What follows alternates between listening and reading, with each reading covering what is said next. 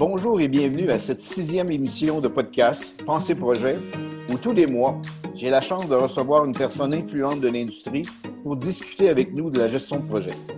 Ici Benoît Lalonde et aujourd'hui à Pensée Projet, nous discuterons des bureaux de projet dans les grandes organisations.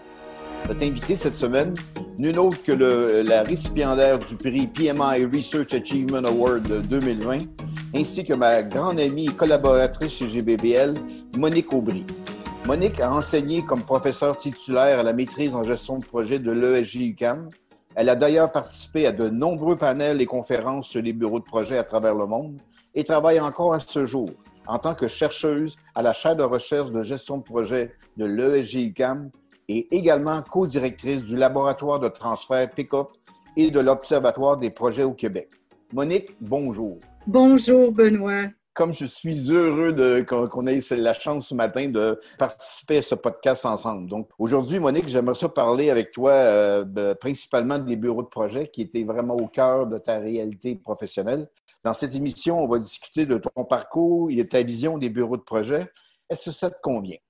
Ah ben oui, ça me convient tout à fait. Puis écoute, euh, je ne peux pas m'empêcher de, de, dire à quel point ça me fait plaisir de participer à à ce podcast, à ce balado qui, est, dédié à la gestion de projet. Merci beaucoup d'invitation. Puis, euh, écoute, je vais faire mon possible pour euh, partager le plus possible avec, euh, avec les auditeurs on est vraiment choyé de t'avoir parmi nous. Là.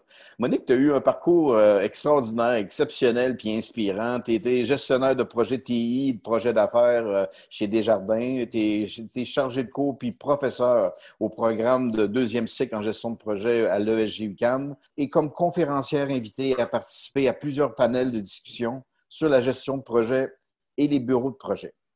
Monique, raconte-moi un peu comment tout ça a commencé et pourquoi tu es tellement intéressé à la gestion de projet et surtout au bureau de projet? Ben écoute, euh, ça pourrait être une longue histoire, mais on va faire court ici. Premièrement, il faut que je dise que euh, je fais partie des boomers. Tu sais, euh, ça fait partie de moi. J'ai été donc dans une dans un courant où je pense qu'on peut dire qu'on voyait le monde très positivement et avec plein de potentiel, plein de possibilités. Puis j'ai commencé moi en technologie de l'information. Donc c'est mon background en informatique, comme on disait dans le temps. De l'informatique, on est passé aux technologies de l'information, donc à quelque chose de beaucoup plus structuré. Au début, je pense que le, travail consistait davantage à, programmer euh, en étant très loin des utilisateurs le plus souvent possible. Donc, c'était vu comme des, des, solutions technologiques. On est passé de l'informatique aux technologies de l'information. Je dirais qu'en même temps, c'est là que les, projets se sont structurés et qu'on a senti, euh, en tout cas dans ce que j'ai vécu, le besoin de gérer les projets. Donc, c'est comme si ces, euh, euh, disciplines-là se sont forgées un peu mutuellement. L'une a, profité de l'autre. Donc, puis moi, j'étais embarquée, si on veut, dans des développements TI, donc dans des projets et à un moment donné, dans la gestion de ces projets-là. Et euh, de fil en aiguille, j'ai euh, travaillé dans, la, gestion de plusieurs projets, donc impliqués dans, euh, je vous dirais, ce qui est devenu des bureaux de projet. Donc, ce qui m'a interpellée, je vous dirais, plus tard dans les années 90 et depuis, c'est les organisations se sont mises à changer et à un rythme de plus en plus fréquent. Et là, quand on s'intéresse à, puis qu'on a fait, la gestion de projet, comment dans des organisations on peut répondre aux exigences de performance dans les projets quand on est constamment soumis à des transformations, à des changements organisationnels? Mais euh, on n'a pas encore tout à fait répondu à ces questions-là. Comment être performant? Dans des contextes qui sont euh, changeants constamment. Je pense qu'avec la pandémie, avec le COVID actuellement, on, peut dire qu'on est soumis encore à ces mêmes questions-là. Donc, euh, euh, je pense que pour moi, c'était ça vraiment mon point de départ. Donc, dans cette question de performance, les bureaux de projet dans les années 90 émergeaient de façon plus formelle. Puis on voyait dans des grandes organisations, donc des unités se mettre en place avec le nom qui était libellé bureau de projet ou bureau de gestion de projet. Et c'était souvent un lieu pour emmagasiner des connaissances, emmagasiner des acquis. Et puis, dans ces transformations organisationnelles dont je parlais tantôt, tout ça était brassé différemment et ces unités-là étaient euh, soit démantelées carrément ou remodelées euh, complètement différemment avec d'autres missions, d'autres euh, objectifs. Puis donc, moi, c'est ça qui m'a interpellée. Quel est le rôle du bureau de projet? Comment un bureau de projet peut devenir donc un soutien peut-être à ces acquis-là? Comment il peut soutenir la performance organisationnelle dans ces changements-là?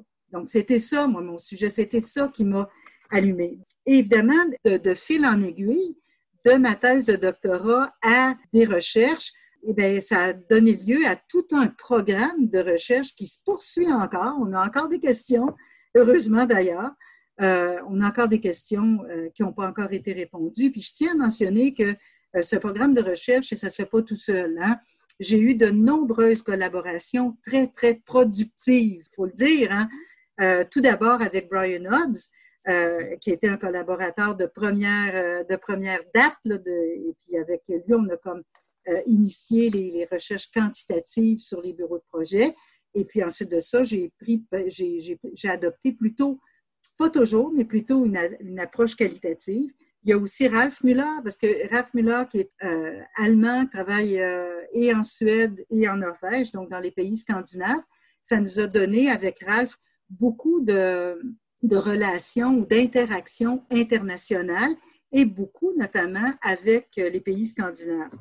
Euh, j'ai beaucoup aussi eu des collaborations euh, dans le secteur de la santé, notamment avec, avec Mélanie Lavoie Tremblay et Marie-France Richer, toutes deux infirmières, avec une connaissance projet qui est très différente dans le milieu de la santé de ce qu'on peut penser, mais avec toujours ces questions-là, comment réussir ces grands projets de transformation qui ont eu lieu à Montréal avec les trois CHU quand on part avec euh, très peu de compétences en gestion de projet. Quel est le rôle dans ces circonstances-là d'un bureau de projet qui va accompagner, soutenir les changements ou les transformations organisationnelles de ces grandes organisations que sont des centres hospitaliers universitaires? Plus récemment, je ne peux pas faire autrement que de mentionner euh, le travail dans le secteur public. Donc, on s'est intéressé, puis tu en sais euh, quelque chose, Benoît, on s'est intéressé au, euh, au travail des au projets majeurs d'infrastructures au Québec. Donc, euh, donc, Monique, on peut voir euh, tout l'impact de tes recherches que tu as faites euh, sur les bureaux de projet à travers le monde. C'est fascinant de, voir tout qu'est-ce qu'on voit, comment ça a changé la, gestion de projet. il n'y a pas beaucoup d'organisations qui ne parlent pas de bureau de projet aujourd'hui ou de, peu importe comment on le, le mais la fonction de coordination est quand même, est quand même là et je trouve ça fort intéressant.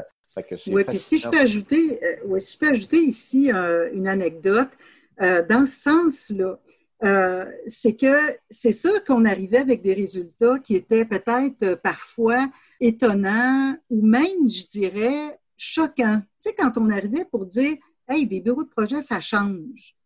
Mm. Tu sais, c'est normal que ça change. Ben, ça pouvait choquer certaines personnes qui pensaient euh, les organisations puis les bureaux de projet comme étant quelque chose de permanent, qui est statique, si on veut. Quand nos recherches ont montré, ben non, ça change, puis ne pas changer, c'est peut-être ça le problème. Ben là, euh, au PMI international, euh, j'ai été invitée à participer à un petit panel euh, où il y avait là des praticiens, donc il y avait des représentants de grandes organisations américaines avec des gens du PMI, ceux qui écrivent des standards, ceux qui, qui orientent en tout cas les standards, et moi. Et euh, c'est avec donc ce travail, fait que tu le vois, entre consultants, entre praticiens, entre gens des associations professionnelles et la recherche, ben euh, c'est à partir de ça qu'est né le PMO Framework. Je dis pas que c'est la, encore là la panacée à tout, mais je pense qu'il y a eu là une reconnaissance de la variété des bureaux de projet, donc avec un certain nombre de fonctions et que chacun, à chaque bureau de projet, en répondant à des besoins particuliers, spécifiques d'une organisation, variait. Et dans le temps. Fort intéressant, puis on pourrait, on pourrait en parler des heures et ben des oui. ben oui. Euh, tu sais, comme à la fin d'un projet, là, tu, mentionnais qu'on fait toujours des leçons apprises. Toi, euh, en fin de carrière aussi, tu sais, j'imagine que tu, on regarde, on regarde en rétrospective euh, qu'est-ce que qu'est-ce qu'on a des bons, nos bons coups, puis des fois nos moins, moins bons coups. Là. Tu sais, moi, j'aimerais ça que, que, nos jeunes professionnels, ceux qui sont sur le terrain ou qui à l'école ou sont en devenir des professionnels, puis qu'est-ce que tu dirais à ces jeunes-là? Moi, à refaire, je le ferais différemment pour telle, telle, telle raison. Écoute, euh, oh mon Dieu, ça c'est une question, euh, je pourrais dire plusieurs choses. D'abord, que je referais des choses vraiment différemment. C'est sûr, d'après moi, que revivre aujourd'hui, le contexte n'est pas pareil, ça serait sûrement différent. Il y a peut-être des choses aujourd'hui qui sont plus faciles à faire, tu sais, notamment, je pense que c'est acquis toute la question de la, des parties prenantes, de la multidisciplinarité. C'est quelque chose aujourd'hui qui est plus acquise que ça pouvait l'être euh, au début de la carrière. Mais je te dirais, pour la relève, il y a deux points. On pourrait dire plein, plein de choses là-dessus. Mais il y a deux points, je pense, sur lesquels on devrait tous travailler, mais notamment ceux peut-être qui viennent de, joindre à cette, cette discipline-là ou cette euh, profession-là. La première, c'est la réflexivité. Mmh. Ça peut paraître euh, étonnant, mais je pense que à partir du moment où on dit il y a cette variété-là de possibles, hein, de, de façons différentes d'organiser un bureau de projet, ben là, à quelque part, quelqu'un doit s'asseoir puis réfléchir. Mais ça ne veut pas dire réfléchir passivement. Mm-hmm. Ça veut dire aller chercher de l'information. Ça veut dire l'information sur l'organisation, Mm-hmm. Quels sont les objectifs stratégiques de cette organisation-là? Prends aujourd'hui, toutes les, euh, les, organisations, les sociétés qui font, qui fournissent des services de transport public. Il est fort à parier que tout ce qu'ils avaient imaginé comme planification stratégique au cours des dernières années, il va falloir se questionner. Oui, effectivement. Les projets, c'est la façon de mettre en œuvre les stratégies de l'organisation. Donc, c'est un peu ton concept de slow PMO que tu avais développé, là, je pense que. Ben oui. OK. Ben oui. C'est ça. Puis euh, en anglais, ça se dit mieux. Euh, slow PMO, ça fait comme un petit buzzword euh, facile. Mais l'idée est là. C'est de dire qu'à partir du moment où les organisations sont complexes, puis tu sais, la complexité, c'est quelque chose qu'on disait il y a 20 ans. Tu sais, on disait aussi que les organisations étaient complexes. Bien, ça ne s'est pas arrangé avec le temps. On dirait que euh, justement, comme on disait, ça change encore plus souvent. il y a plus de, peut-être d'expertise pointue dans les organisations. Fait que comment tu fais pour, euh, pour euh, t'assurer que tu as l'organisation pour soutenir tes développements, tes développements stratégiques? À partir de ce moment-là, si tu t'orientes un peu différemment, si tu fais des choix stratégiques un peu différents, ben, les projets qui vont en découler vont être différents et les mécanismes de coordination que mhm. tu veux mettre en place dans ton bureau de projet, il est fort à parier qui vont aussi euh, changer. Fait que tout ça pour dire qu'il faut euh, réfléchir. Donc, ça veut dire quand on s'assoit, on réfléchit, puis c'est pas quelque chose de passif, c'est mhm. quelque chose d'actif. On regarde, euh, on s'informe sur les plans stratégiques, les objectifs stratégiques, les cibles à atteindre pour s'assurer que le portefeuille de projet qu'on s'entend, euh, sur lequel on travaille ou sur lequel on va travailler, soit aligné pour atteindre des objectifs stratégiques. Donc, réflexivité en lien avec l'organisation. Et le deuxième point, ça c'était mon premier point. Au début, j'ai dit que la relève, il y a deux points, euh, selon moi, aujourd'hui, que je vois. Fait que réflexivité, donc ça veut dire prendre le temps. Et euh, le deuxième point, c'est la multidisciplinarité. C'est un peu, euh, j'en parlais tantôt. Pour moi, je pense qu'aujourd'hui, il n'y a pas de doute que les parties prenantes, on, s'aperçoit qu'il on ne peut pas réussir, on peut difficilement en tout cas réussir un projet oui, effectivement. si hein, on ne les implique pas avec nous. Et de plus en plus d'ailleurs. Hein, si on, Ben parle oui. de- on parle que les- dans les gros projets, on parle d'acceptabilité sociale, de- des nouveaux termes que euh, de deux ans, de deux ans en passé, on n'en parlait pas. Donc, euh, c'est quand même intéressant. Ben oui. Puis moi, je pense que qu'on a peut-être oublié, chemin faisant, tu sais, de- quand je parlais là, de l'évolution de la gestion de projet, des changements au cours des, euh, des dizaines d'années passées, je me demande si on n'a pas perdu un peu le, cette idée qu'un projet, à la base, pour le réussir, il faut que ce soit multidisciplinaire. Donc, il faut puis pas, euh, quand je dis multidisciplinaire, c'est pas une discipline après l'autre. Non, C'est ensemble. une, ben c'est ça, c'est une combinaison ensemble pour ensemble imaginer la meilleure solution possible à un problème. D'où là, d'où je- l'idée de chef d'orchestre. Tu coordonnes, Ouais. tu coordonnes des multidisciplinaires. C'est un peu, l'image du chef d'orchestre. Oui. Ben oui. Puis je pense qu'un bureau de projet euh, a un rôle à jouer dans le, le- le fait de favoriser davantage ce travail collaboratif. C'est important. Donc, les deux messages importants, c'est réfléchir, mais de façon active, puis euh, de- le côté multidisciplinarité de la profession de gestionnaire de projet. Cool. Bon, ben écoute, euh, je pense que c'est des beaux messages pour euh, nos jeunes professionnels. Maintenant, si on regarderait un peu plus en avant, puis on regarderait euh, les enjeux futurs de notre profession de gestion de projet, et en particulier des bureaux de projet, là, comment tu vois ça, toi, l'avenir des bureaux de projet? Est-ce que c'est un concept hein, qui est dépassé ou qu'au contraire, c'est euh, euh, de plus en plus vital puis important? Ah là là. Euh, comme chercheur, pour moi, euh, je ne cherche pas à, à vanter le rôle d'un bureau de projet. Tu sais, je suis pas là comme chercheur, puis il faut que j'aie cette indépendance-là, à dire il en faut, il en faut pousser cette, euh, cette notion-là ou ce concept-là. Pour moi, ce qui est important comme chercheur, c'est de dire, d'observer dans les organisations, est-ce que ça joue un rôle? Quel rôle ça joue? Est-ce que ça favorise ou non le succès des projets ou non? Tu sais, ou la performance des projets ou non? Euh, c'est un peu ça, euh, mon rôle. Puis, ce que je pense avec les recherches qu'on a faites, puis tu sais, ça fait, écoute, on, a, on a fait une petite rétrospective tout à l'heure, mais ça fait plus que dix ans, qu'on travaille là-dessus. Il, est- il est certain, je pense, que euh, des, des activités de coordination dans toute entreprise qui a plusieurs projets, ben c'est inévitable. C'est inévitable. Donc, on est là dans des mécanismes de coordination, puis des mécanismes de, de coordination qui sont associés à des projets, des projets temporaires. Ah oui.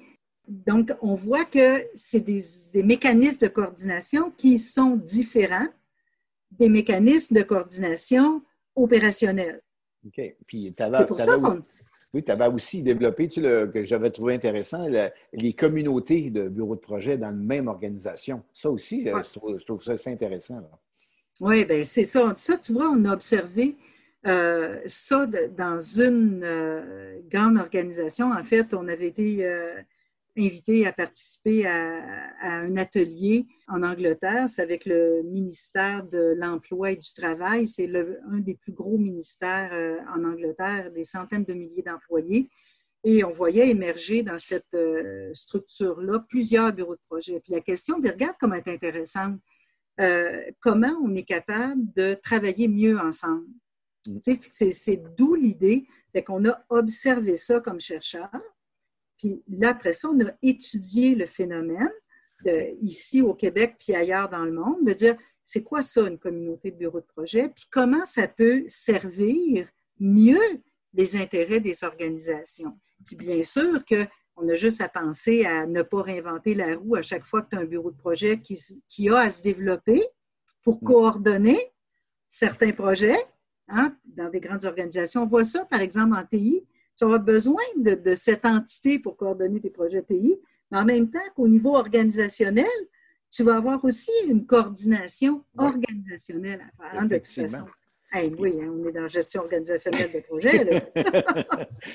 Mais, tu sais, par contre, euh, euh, tu disais dans, ton white paper, tu sais, les bureaux de projet, ça a une durée de vie d'environ deux ans. Pas, qu'ils disparaissent, mais il va y avoir une mutation parce que l'organisation change. Je pense que ça va mm-hmm. changer de plus en vite. D'après moi, il va, il, va pas muter après deux ans, il va muter plus rapidement, d'après moi. Ça va tellement vite dans les organisations. Bien, tu sais, ça, c'est dans nos recherches, ça, ça a été un point, euh, je te dirais, crucial de réaliser que c'est normal au bout de la ligne que les bureaux de projet changent. Puis, dans le fond, que les organisations changent. Euh, notre monde change. Puis, tu te souviens, dans une des présentations qu'on fait justement pour illustrer cette idée-là, quand tu regardes euh, les ours polaires, tu sais, les ours polaires, bien, il y a plusieurs millions d'années, dizaines de millions d'années, tous les ours étaient bruns. Mm. Tous les ours étaient bruns. Puis les ours polaires ont développé leur pelage blanc pour s'adapter à leur environnement. Donc, il y avait plus de chances de survie, donc d'être sélectionnés naturellement, si on veut, en survie. Puis on peut se questionner aujourd'hui, avec le réchauffement de la planète, euh, qu'est-ce qui va arriver à nos ours polaires? Puis d'ailleurs, c'est déjà commencé. Ils sont moins sur la banquise. Euh, c'est peut-être plus un avantage concurrentiel d'avoir un pelage blanc. Effectivement. Fait que, tu sais, les organisations, moi, je te dirais que l'évolution moi-même que j'ai faite au cours des dernières années, ça a été de comprendre que des organisations, ça change tout le temps. Ça change tout le temps. C'est ne pas changer qui est un problème. Mais ça, ça ne veut pas dire être laissé aller. Hmm. Ça ne veut pas dire non plus contrôler à l'extrême. Ça veut dire être agile. Mon opinion là-dessus, c'est que je pense qu'avec le temps, sais, quand on a pensé projet, le projet, tu sais, c'est une anticipation de quelque chose qu'on veut, qu'on désire, qui va arriver plus tard. Tu sais, c'est ça, c'est pour ça, donc, on faut s'organiser pour le réussir. Puis c'est né, ces idées-là, beaucoup des recherches en innovation.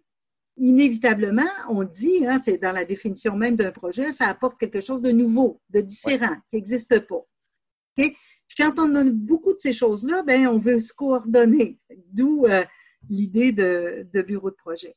Mais au départ, quand tu dis innovation, tu es forcé d'admettre l'existence de l'agilité, de l'adaptabilité.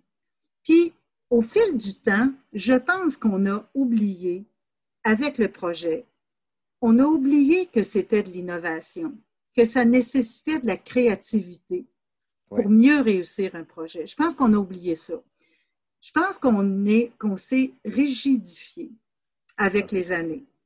Et je pense que l'agilité, et tant mieux que ça arrive maintenant, je pense que ça nous ramène à cette idée de dire si on veut un projet, bon, il faut asseoir le monde ensemble. Mm. Tu sais, puis d'où ce que je disais tantôt, là, ma multidisciplinarité. Il faut, il faut que le client soit au cœur de ce qu'on veut regarder. Il faut ouvrir sur les différentes possibilités de répondre aux besoins. Il n'y a pas juste une manière de faire. En projet, quand on est en innovation, on part de, souvent d'un besoin et on dit, ou de quelque chose qui ne fait pas l'affaire, on veut corriger une situation.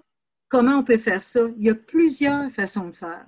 Puis plus on va intégrer un client ou des utilisateurs ou des usagers à réfléchir collectivement à des solutions, ben, puis à écarter des solutions parce que trop coûteuses, trop longues, euh, bon, euh, trop d'impact. Euh, donc, mieux la solution devrait, meilleure devrait être la solution. Fait que ça, c'est, tu vois, là, je suis plus dans les, je rejoins plus les valeurs à la base qui ont guidé les développements agiles en TI. Je suis vraiment revenue à ce que c'est un projet, ça rejoint là, vraiment bien les, les, les fondements, les valeurs de l'agilité. Puis moi, je pense que là, un bureau de projet, tu sais, c'est souvent vu comme étant beaucoup de bureaucratie. Un bureau de projet, c'est souvent vu comme ça. Oh, nous autres, on est agile. Oh, la bureaucratie du bureau de projet. Ben, je pense qu'il faut faire une nuance entre coordonner OK? Ouais. Ça, ça ne veut pas dire être rigide. Puis, c'est ça. Puis, il y a plein de places pour être agile. Mais le contraire de contrôle, c'est aussi de la, de la, du laisser-aller. Il n'y a pas une organisation qui veut laisser aller. Mm. Tu le sais, le travail qu'on a fait dans des méga projets, Ouais. les sommes que ça représente. Effectivement, c'est affairant. C'est fascinant. Puis les bureaux de projet doivent, je pense, s'adapter. Oui. Au Québec, comme ailleurs dans le monde, euh, on veut euh, repartir l'économie à- en investissant massivement dans des projets publics. Donc, Ouais. ça, c'est sûr. Puis en plus, c'est pas juste ça, c'est qu'on dit, en plus, on veut accélérer les choses. Mm. On veut que les projets se fassent plus rapidement. Bon. Moi, là, écoute, pour avoir vu, puis tu le sais, on a travaillé ensemble là-dessus, je pense qu'il y a place à amélioration. C'est vrai qu'on peut améliorer puis qu'on peut faire plus rapidement. Mais, comme je le dis souvent, neuf femmes ne vont pas faire un bébé en un mois. Non. Bon. Puis, je pense, avant de, de chercher à couper euh, du temps, il Mm. faut se demander, mais aujourd'hui, où est-ce que c'est qu'on prend trop de temps? Mm. Tu sais, ça, ça part par là. Ouais. Euh, moi, je pense que, il faut, honnêtement, là, je pense qu'il faut mettre plus de temps dans les étapes en amont du projet. Puis ça, les recherches le montrent. Il y a un nombre incroyable d'échecs de projets qui sont liés au fait qu'on n'a pas suffisamment exploré la conception du projet, les premières étapes du projet, c'est-à-dire à quel besoin ça va répondre? Qu'est-ce qu'on veut comme bénéfice à la fin? Oui. À qui ces bénéfices-là? Et d'être capable de, de garder le cap et même si, il y a, dans certains cas, il faut s'ajuster parce que l'environnement change. Ce qu'on s'était donné comme objectif, ce qu'on s'était donné comme bénéfice qui était attendu, est-ce que c'est toujours réalisable deux ans plus tard, trois ans plus tard? Bon, si, là, fait que je mets beaucoup l'accent en amont, puis à mon avis, je ne suis pas convaincue qu'aujourd'hui, on inclut suffisamment euh, les parties prenantes en amont, qu'on explore les solutions de manière multidisciplinaire. Je ne suis pas certaine de ça. Bon, je pense qu'il y aurait plus de temps à mettre là. Maintenant, on peut peut-être se questionner sur des délais qui sont encourus par des démarches nécessaires, essentielles auprès d'agences ou d'organismes publics. Mais ce qu'il faut faire, c'est mettre à plat le temps qu'on prend aujourd'hui. Donc, mieux connaître comment aujourd'hui on les fait, les projets. C'est beau de dire les projets prennent trop de temps. Mais Mm. quand on investit des millions, des centaines de millions, des milliards de dollars dans des développements qui vont durer 100 ans, peut-être plus, ben Mm. peut-être que c'est correct de prendre 10 ans pour le faire.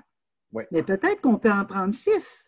Puis la notion d'avant- d'avant-projet que tu mentionnes, moi, je trouve ça euh, très, très pertinent, mais ça amène aussi le concept que tu avais développé de strong owner, là, tu sais, le propriétaire fort là, qui, qui joue un rôle majeur en amont. Là, fait que je voudrais qu'on Oui. peut t'entendre là-dessus. Là.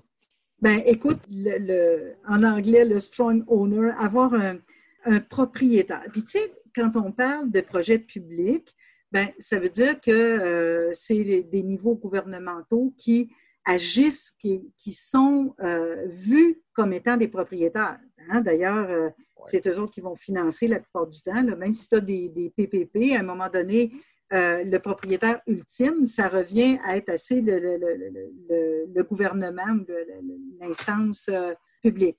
Et c'est pas évident qu'il y a quelqu'un, tu sais, quand on dit le gouvernement, mettons, tu es en train de construire un pont, une autoroute ou un immeuble, je te dis le gouvernement, c'est le propriétaire. Ben, c'est qui ça? Mm. C'est qui le gouvernement dans le cas du projet qui se réalise assez souvent sur un- dans une région qui est euh, loin du centre? Tu sais, c'est- c'est qui ça le propriétaire? Puis quand un, un entrepreneur local rencontre un problème, où est-ce qu'il est, ce propriétaire, qui peut dire, euh, comprendre le problème, puis comprendre le genre de solution qu'on peut imaginer?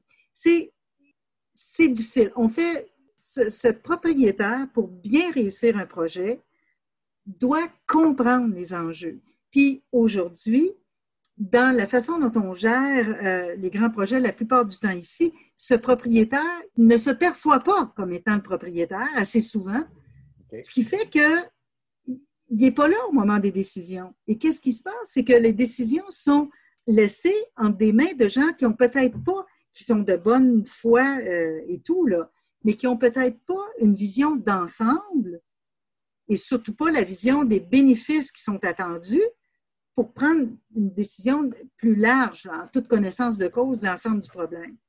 Et pour être capable de faire ça, bien sûr, ça demande des compétences, des compétences et une gouvernance. Ça veut dire que quand on s'engage dans un grand projet comme ça, on met en place une gouvernance de telle sorte que on sait, on connaît ce propriétaire et ce propriétaire est imputable, responsable, engagé dans la réussite de ce projet-là.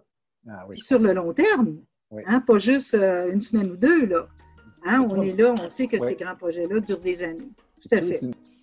Euh, c'est pas toi qui disais ça, Benoît. On est trop pauvre pour euh, aller trop vite ou euh, être cheap. On est trop pauvre pour être cheap. Oui, c'est ça. écoute, Monique, on, a, on passerait des jours à t'écouter tellement que tu es, une bibliothèque sur deux pattes, puis tu as tellement d'expérience, tellement vu de choses que je pense qu'on aurait avantage à profiter encore plus de toute ta connaissance.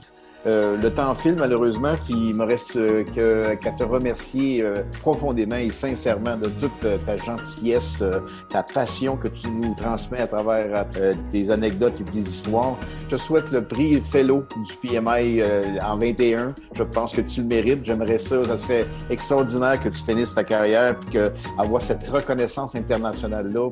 Puis il me reste à remercier aussi nos chers auditeurs qui, sont, qui sont fidèles depuis qu'on on a commencé ça, puis que vous annoncez que le mois prochain, on va avoir euh, Claude Palmarini qui va venir nous parler des approches agiles, traditionnelles et hybrides. Donc, euh, c'est la nouvelle tendance qu'on voit au PMI. Là, de, on appelle ça le WOW, le, Way of Working. Quand on commence un projet, on regarde la meilleure méthodologie à adapter de ce côté-là. Donc, on va venir vous, euh, vous jaser de tout ça. Fait en terminant, Monique, je t'embrasse, puis j'espère qu'on va avoir la chance de, de continuer cette belle aventure-là.